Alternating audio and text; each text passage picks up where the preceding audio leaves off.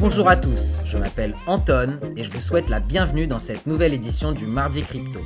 Chaque semaine, pour vous éviter d'être noyé dans la masse d'informations, j'essaye de résumer en 21 minutes seulement les événements importants qui se sont produits dans l'univers de Bitcoin et des crypto-actifs. Que vous soyez débutant ou expert, abonnez-vous à notre podcast et on vous donnera toutes les clés pour vous aider à prendre des décisions en toute objectivité. Si vous nous rejoignez seulement maintenant, je vous recommande l'écoute des épisodes 22, 23 et 24 pour comprendre les fondamentaux et les autres épisodes pour aller plus loin. N'hésitez pas à partager le podcast à vos amis, votre famille, vos collègues et tous ceux que vous pensez qui peuvent en bénéficier. Et abonnez-vous à notre newsletter via le lien dans la description. Elle est complètement gratuite et elle est complémentaire avec le podcast et vous permettra d'avoir un résumé complet de la semaine avec une mine d'informations qu'on trouve passionnante et qu'on souhaite partager avec vous. Allez, on attaque. Comme la semaine dernière, le podcast est en format réduit. Cette semaine, seulement deux parties dans le podcast. Partie 1, quoi de neuf docteur, avec les actualités importantes de la semaine. Et partie 2, est-il trop tard pour acheter, avec un point sur les 20 euros du mardi crypto et les analyses on-chain.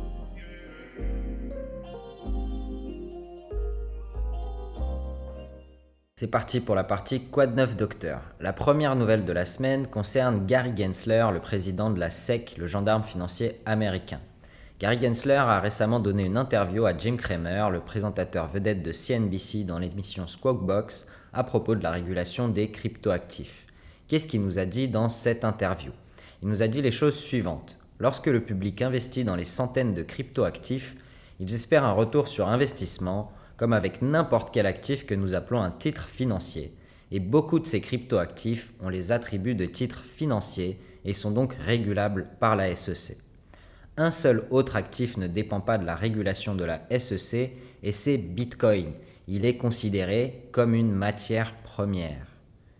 Les deux agences gouvernementales, la SEC et la CFTC, travaillent de concert avec les régulateurs bancaires pour créer un cadre de régulation qui permettrait la protection des investisseurs. L'objectif est de protéger les utilisateurs contre la fraude et la manipulation de marché. Beaucoup de jetons actuels ne sont pas conformes à la régulation et je vais m'arrêter là, dit Gary Gensler. En ce qui concerne les jetons stables, ils pourraient être assimilés à des dépôts en banque et il est important de pouvoir donner de la transparence aux investisseurs concernant les émetteurs de ces jetons. De la même manière que toutes les sociétés cotées doivent déclarer leurs comptes, il est important pour les investisseurs de connaître de manière régulière les actifs que détiennent ces émetteurs. ils doivent notamment remplir des déclarations additionnelles tous les trimestres et à chaque fois que des événements d'envergure impactent le marché, et il y en a régulièrement. Mais qu'est-ce que veut nous dire vraiment Gary Gensler? Il nous dit que les régulateurs américains se préparent à réguler fortement le marché des cryptoactifs notamment les jetons stables ou stablecoins, et les jetons existants devront probablement se mettre en conformité avec les régulations américaines des titres financiers, au risque d'être complètement bannis des États-Unis ou sous peine de voir leurs créateurs attaqués en justice. Sachant que les États-Unis sont le leader des marchés financiers, tout jeton qui ne se développe pas sur le marché américain et qui ne touche pas des utilisateurs américains risque fortement de voir son potentiel de croissance très limité. Quant à Bitcoin, selon Gary Gensler, et c'est un moment très important, il tombe dans la catégorie des matières premières, au même titre que l'or, les métaux précieux, le pétrole, le blé, etc. Ce qui va faciliter sa régulation et son acceptation comme actif financier par rapport aux autres cryptoactifs. C'est une très grosse différence que nous expose ici Gary Gensler et c'est extrêmement positif pour le développement de Bitcoin spécifiquement à long terme et sa différenciation avec les autres cryptoactifs.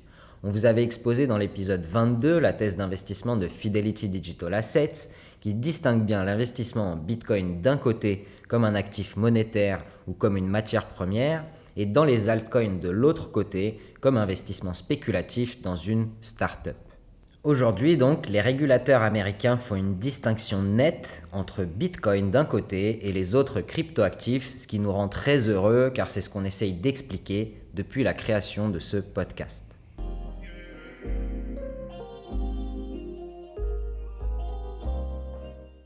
La deuxième actualité importante cette semaine, c'est le partenariat entre la société d'audit et de conseil Deloitte et la société NIDIG spécialisée dans les cryptoactifs.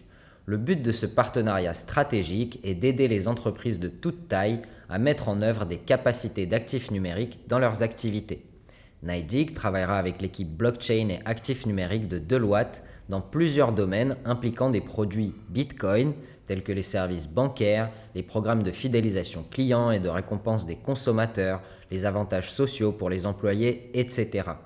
Ils vont aider les entreprises à tirer parti des services professionnels multidisciplinaires de Deloitte, ainsi que des produits et services financiers et technologiques Bitcoin fournis par NIDIG.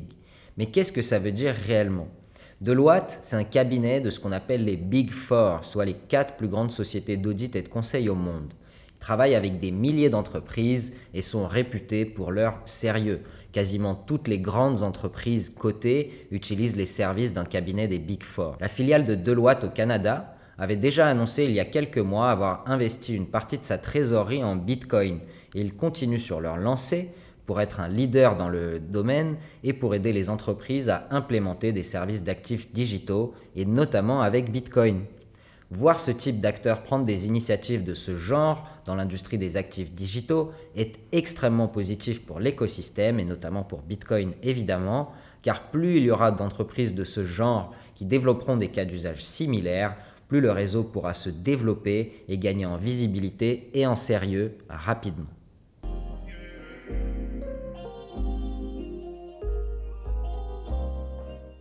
Et enfin, la troisième nouvelle de la semaine, c'est la suite et fin du feuilleton Celsius Network dont on a parlé il y a deux semaines. Goldman Sachs annonce vouloir lever 2 milliards de dollars auprès d'investisseurs de fonds spécialisés dans le rachat d'actifs en difficulté pour acquérir les actifs de la société Celsius, dont on a mentionné les problèmes de liquidité dans un épisode précédent. Celsius, de son côté, a embauché la société Alvarez et Marsal, spécialisée dans la restructuration de sociétés, ainsi que la société juridique Hacking Gump et la banque Citigroup pour les aider à se sortir de leurs problèmes. Ils ont recommandé que la société se mette en faillite pour pouvoir restructurer ses activités. Avant de connaître des problèmes il y a quelques semaines et empêcher les retraites cryptoactives de sa plateforme à ses utilisateurs, Celsius avait tout de même levé 750 millions de dollars pour une valorisation à 3,25 milliards auprès de la Caisse des dépôts et placements du Québec, le deuxième plus gros fonds de pension canadien. Avec un investisseur de ce calibre, on peut donc voir que l'industrie financière classique va se donner à fond pour sauver les actifs de Celsius et éviter des pertes à de très gros investisseurs.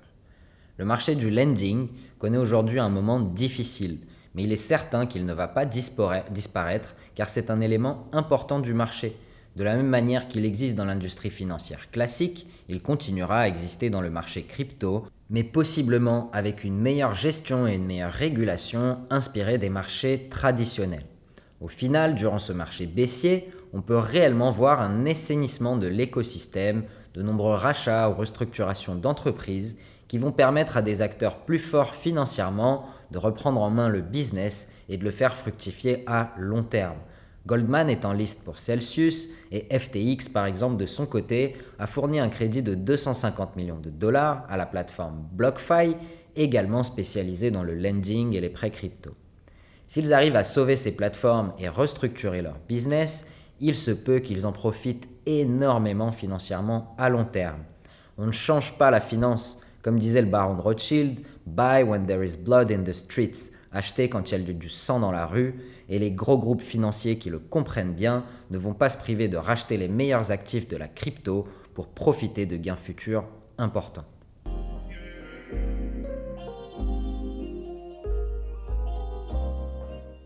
Et on passe tout de suite à la partie 2, est-il trop tard pour acheter? Avec un point sur les levées de fonds, l'investissement programmé et l'analyse on-chain. Si le marché est en berne, les investisseurs de capital risque restent tout de même actifs et gardent une conviction long terme dans le marché. La semaine dernière, seulement 312 millions de dollars sont levés par les sociétés crypto, ce qui nous fait terminer avec une moyenne de 619 millions de dollars levés par semaine en 2022 au premier semestre 2022 ce qui est en baisse par rapport à 2021, avec 653 millions de dollars par semaine, mais qui représente tout de même des montants d'investissement importants, sachant que le marché avait été en baisse depuis novembre 2021.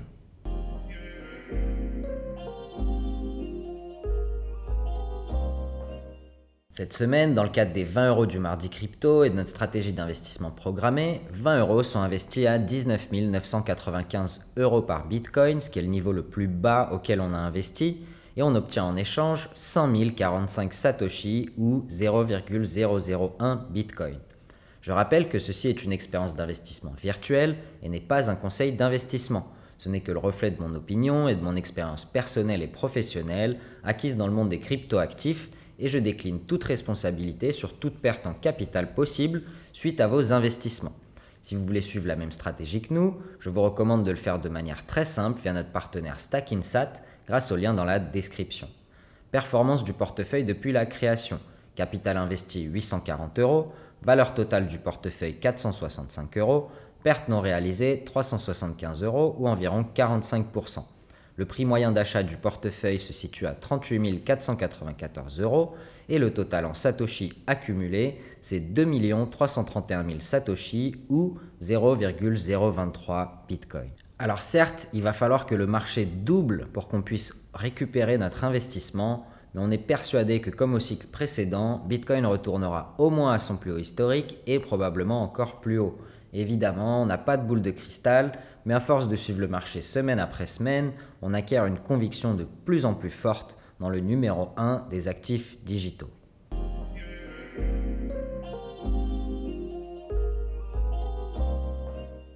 Et on termine ce podcast avec le point on-chain de Glassnode. Dans le cadre macroéconomique actuel, tous les modèles historiques sont susceptibles d'être mis à l'épreuve.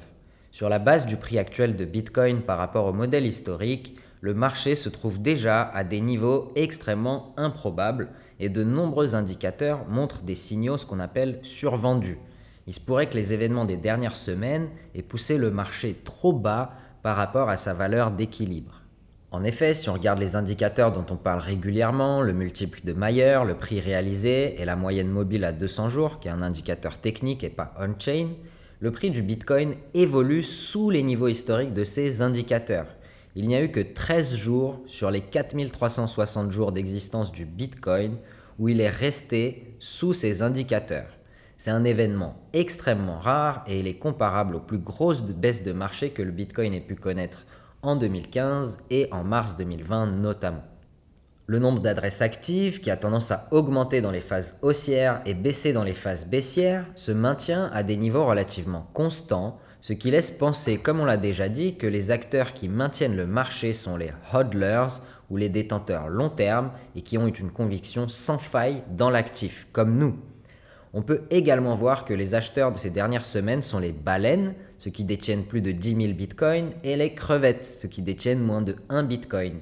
Et ils montrent une bonne compréhension des cycles de cet actif. Un autre indicateur, cependant, nous laisse penser qu'il y a encore du potentiel de baisse pour Bitcoin malgré la capitulation des derniers jours. C'est le pourcentage d'offres qui est en profit. Historiquement, dans les plus bas de marché, on atteignait 40% de l'offre en profit, c'est-à-dire 4 personnes sur 10 en profit. Alors qu'aujourd'hui, nous en sommes à 50%, c'est-à-dire qu'un investisseur sur deux est en perte. L'indicateur nous dit donc qu'il y a encore un petit potentiel de baisse pour atteindre les 40% d'investisseurs en profit et qui seraient donc les détenteurs de Bitcoin d'avant 2020 si on regarde les prix. On a pu identifier également grâce aux données on-chain que sur les Bitcoins vendus récemment, 83% des acteurs détenant des Bitcoins depuis un ou deux ans.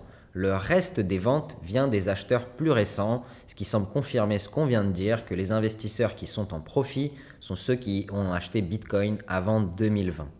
Ainsi, la conclusion de Glassnode est que la récente capitulation est presque entièrement due aux investisseurs du cycle 2020-2022 et est très probablement représentative d'un événement de capitulation classique plutôt que d'une perte de conviction des investisseurs Bitcoin à très long terme.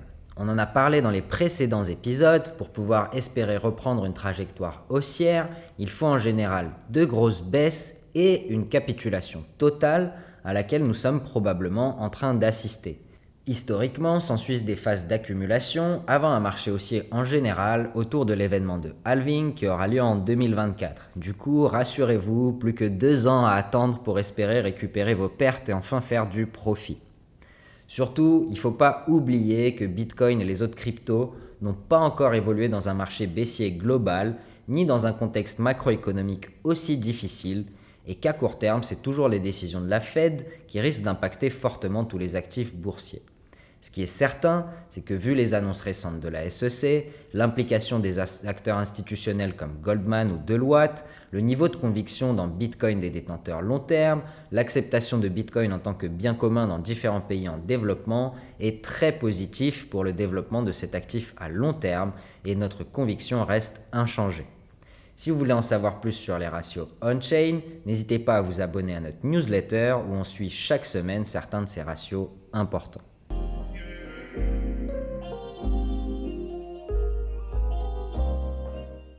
Voilà, c'est la fin de ce podcast. Je vous remercie pour votre écoute. N'hésitez pas à commenter sur les différentes plateformes d'écoute ou de nous envoyer vos questions par mail à l'adresse le protonmail.com. On vous répondra avec plaisir comme d'habitude. N'hésitez pas à vous abonner aussi à notre newsletter pour avoir accès à des données on-chain plus poussées, un résumé de l'actu de la semaine, ainsi qu'au tableau des levées de fonds et aux graphiques qu'on utilise dans le podcast. Si vous le pouvez, laissez-nous un commentaire et une note sur Apple Podcast et Spotify, ça nous permettra de toucher un public toujours plus large et de continuer à éduquer les gens. Cette semaine, on termine avec une citation du Tao Te King qui a probablement inspiré Goldman et FTX dans leur rachat. Si tu veux réduire une chose, permets-lui d'abord de grandir. Si tu veux te débarrasser de quelque chose, permets-lui d'abord de s'épanouir. Si tu veux prendre quelque chose, permets-lui d'abord d'être donné. Cela s'appelle la perception subtile de la réalité telle qu'elle est. Le doux triomphe du dur, le lent triomphe du rapide, que tes méthodes demeurent un mystère, n'en montre aux autres que les résultats. C'est tout pour aujourd'hui, j'espère que vous avez apprécié l'épisode et n'oubliez pas, investissez de manière responsable, passez une excellente semaine et je vous dis à la semaine prochaine.